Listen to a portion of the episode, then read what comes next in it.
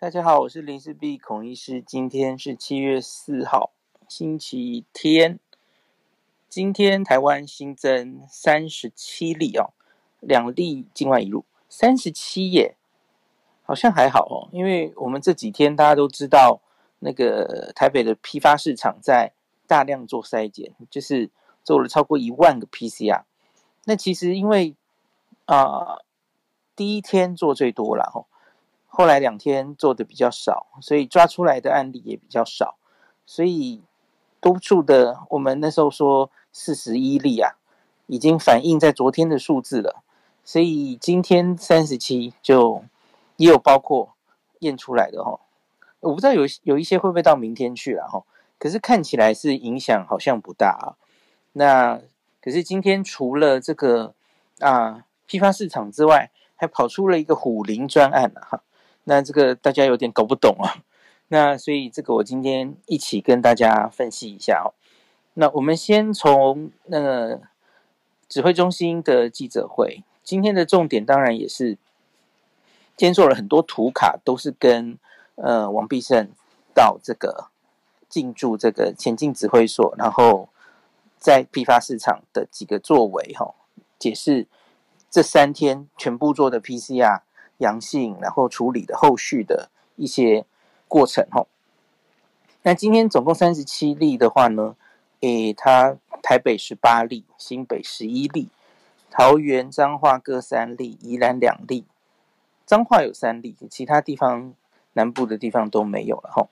那其他其中十六例是已知感染源，三例关联不明，十八例调查中这样子。今天死亡降到只有两例。也是好现象哦。那几个图表的话，哈，呃，七月四号这个前进指挥所的工作报告，哈，那昨天环南又筛检了，剩下一些尾巴，哈，他筛了七百八十七个人，那总共三例阳性，也还好了，哈。那这一次七百八十七个对象是临近家禽家畜市场人员。还有周边的民众愿意来也可以筛这样子哈，七百八十七个里面只有三个，还好了哈。那当然也继续对他们开始疫调。那这个筛检站并不会关哈，它它会继续开设，在周边的人愿意去验都可以去验。那另外北农的一市、二市已经筛的差不多，二市就没有继续做了哈。那一市。这个七月二号、七月三号总共筛检三千一百四十个人，那其中有十二个阳性，然后所以一是周边的富民街跟民众筛检，则完全没有抓出阳性的个案哈，似乎在周边是还好，那工作人员有继续抓出来一些哈，那可是你看这个三千多人，三一四零人里也只有十二个人。比例上来说，应该算还可以了哈，因为这个就大概是呃零点三 percent 左右吧哈，一千个里面千分之几的这种程度哈，我是觉得还可以了哈。那再来，那他说今天会再次前往华南市场与自治会这些单位确认，假如要复试哦，复试前的管理作为，因为他们说是停停市三天嘛。那他们就讨论怎么复市哈，那扩大确诊职场接触者的框列范围等等。那接下来的表其实就是把每天新增个案数，然后三个市场每日筛检情形都公布哦。那当然，这些人有些人是住台北，有些住新北了哈。就除了七月一号那天，我们已经跟大家上集有讲过的哦，一口气新增四十例新案，主要在环南之外。其他好像都还好了哈，特别是二市场，第二市场看起来好像就是这几天来就只验出两个而已哈。那一市场哦，后续又有再验出一些来，呃，可是那 好像有一些是之前就已经感染的人哈，就是阴阴阳阳状态的人这样子。好，那这些人他周边的居隔。框列还有居隔的情形呢？呃，这总共针对环南了哈，环南有特别列出来，呃，确诊个案就是四十一嘛，那接触者框列已经框到一百八十七个人，那已经居隔的人数一百八十二个哦。那这群人好像还没看到他们 PCR 的结果，这个应该也是重点哦。我不知道他们是不是应该一开始就做一次，还是十四天前？十四天前我觉得一定会做啦，一开始我不知道会不会做，我没有看到这个讯息。我觉得应该做一下了哈。因为就是你你是由这些确诊的人去找到这些接触者嘛？那假如这个接触者你现在在框进来的时候，你就做一次 PCR，他就确定他是阳性的话，那你要从这个人在同心圆再往外框啊，因为那个框的范围是不一样的嘛。对，所以我觉得不应该是只是把它框起来，然后十四天后做一次检查就够了哈。你可能会这是在。赶时间嘛，好，这个就是今天指挥中心方面的一些内容。那可是台北市记者会今天好长哦，有点长，因为我觉得主要他是在他想澄清，因为最近有一些风声呐、啊，不是很多攻击，说台北市没有在做疫调，或是说框列没有在做框列，然后。或是说有做，可是做得非常的不精准，等等哈。这这其实这一两个礼拜，大家应该也常常看到，呃，同你的同温层、你的脸书，或是有一些政论节目，就死命在攻击柯 P 嘛。哦，我要先讲到前面，我觉得这个其实有点，大家想一下，大家想一件事情，你在攻击攻击台北是没有意调的时候，哈。我想先问你一个问题，你知不知道过去这一年呢、啊，疫调是谁在负责的？意调主要是地方政府在负责的，你知道吗？呃，比较复杂，比较其实我原来也不知道，可是后来我忘记是哪一次啊，就是这些前线的疫调都是下面的地方政府的最基层的卫生局的人员，那些很辛苦的。的第一线人员在做的。那假如这个疫调的场域哦比较困难，有一些特别之处哦，我们 CDC 的那个防疫医师通常会到第一线去，然后跟他们沟通。那那个疫调可能会最后会经由防疫医师看过或怎么样，然后最后才发出来。防疫医师可能会稍微帮忙哦，可是问题是第一线一定要永远都是这一些县市下面的。最辛苦的第一线的卫生局的员工，所以你你其实，在攻击，你想攻击柯是柯 P，可是你其实是全部都打到了，你知道吗？就是，其实就是这就是这一些人在疫调啊。那我觉得一个月前，一个半月前的台北，因为确诊这么多，即使他们想疫调，大概都力不从心的这件事哦，我觉得那一个时点其实是没有什么好苛责的了。那现在变成哦，人数又变少了，又可以开始疫调了哦，我觉得也好了。我我觉得好像又大家可以好像往清零的那边走是好事了哈。那可是你就因此来攻击台北市没有在疫调，或是疫调不准确什么的，我我我觉得我我要讲在前面，这跟我支持什么人没有关系。可是我觉得有些人很明显是因为你太讨厌科比了，所以看他什么样都不顺眼。可是我觉得你那不是攻击到科比那个前线的工作人员真的非常辛苦。这些这一年我们那么多很细腻的那些疫调，其实全部都是这些人做出来的。那好，好像还有人说什么，就是不是有说有一个什么网址啊，吼，可以上去看，然后说台北市都没怎么公布，吼。那个大家要搞清楚一件事，有疫调跟那个足迹有没有公布是两回事啊。我们其实长期都是有一个大原则，对不对？之前没有下放给地方的时候，哈，地方反正这些疫调都会做，然后最后就给中央统一发布，然后中央通常就是说他们会判断嘛，这里好像就是防疫医师为主来判断的哈。他觉得假如这个不公布，呃，已经可以。具体掌握是哪一些人，呃，有有那个被感染的风险的话，他就不会公布了。这是这一年多以来的原则嘛，所以地方都会做，乖乖的疫调都都疫调完，然后最后中央交由中方决定要不要公布这样子哦。那一个礼拜前，一个一个半月前的台北跟新北，其实都是觉得不需要公布啊，这么多案例，你不公布足迹干嘛？足迹已经不重要了嘛，因为你身处，大家记得双北活动时嘛，万一开始万华活动时，后来双北活动时，你不用公布了嘛，你身处在台北就有染疫的风险啊，是啊，那所以为为什么需要？那个，我我当然我我不知道，当然一个半月前，我想意调绝对有它的呃局限之处，然后也没有办法做那么多，那所以好，大概就这样吧。然后哎，等一下，等一下，我刚刚我刚刚好好来来来，那我稍微。看一下那台北市的今天的记者会到底又讲了什么？我必须要说，这里数字又有一点对不上了哦。这几天都有这种状况，我也不知道为什么。他就说今天中央公布的本土案例三十七嘛，哦，那台北十八例。那他说批发市场哦，筛检三千六百一十九人，阳性九人，这个数字不对。我不知道怎么了，阳性九人，然后他说其中三人是其实是已经就案，然后已经解隔离了，因为他已经超过十天以上，他 CT 值大于三十，就是那种阴阳人的状态哦。大概三个人是这样子。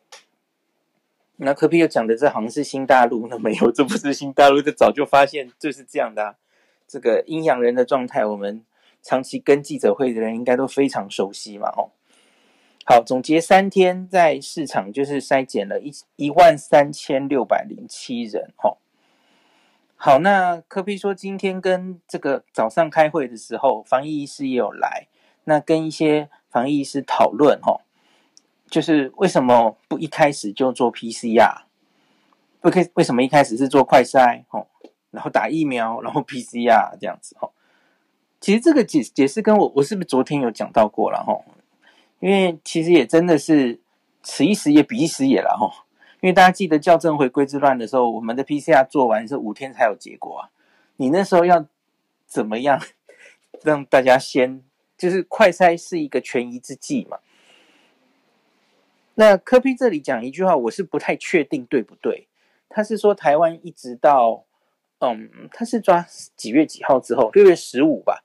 之后，特别是苗栗之后，我们才有这么大的量能可以做。我觉得其实不是诶、应该更早，其实已经高起来了哦。那可是科比就一直留在原本他万华作战的时候，他第一个设快筛站嘛，大家应该记得。那所以他的印象就是快筛，呃，对于马上把这个人需不需要框列隔离是有帮助的，不能等 PCR。在台北。双北那时候兵荒马乱的时候是这样没有错了哈，可是现在很明显已经解决了啦哈。现在做 PCR 大概一天之内都会有结果，就会出现在你的那个健保的那个 APP 的健保的那个护照里哈，结果直接会在上面哈。所以这也是跟跟大家讲，假如你有需要去筛检哦，现在其实都很快了啦哈。那所以我们也要。知道已经不一样了哈，我们的量能已经不一样了，一天可以做十二万次 PCR，不是开玩笑的。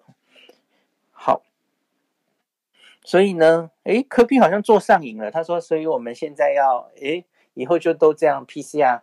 他讲了好几次普筛这样子，社区普筛这样子，因为他好像忽然发现新大陆一样，发现诶，这个无症状感染者很多嘿。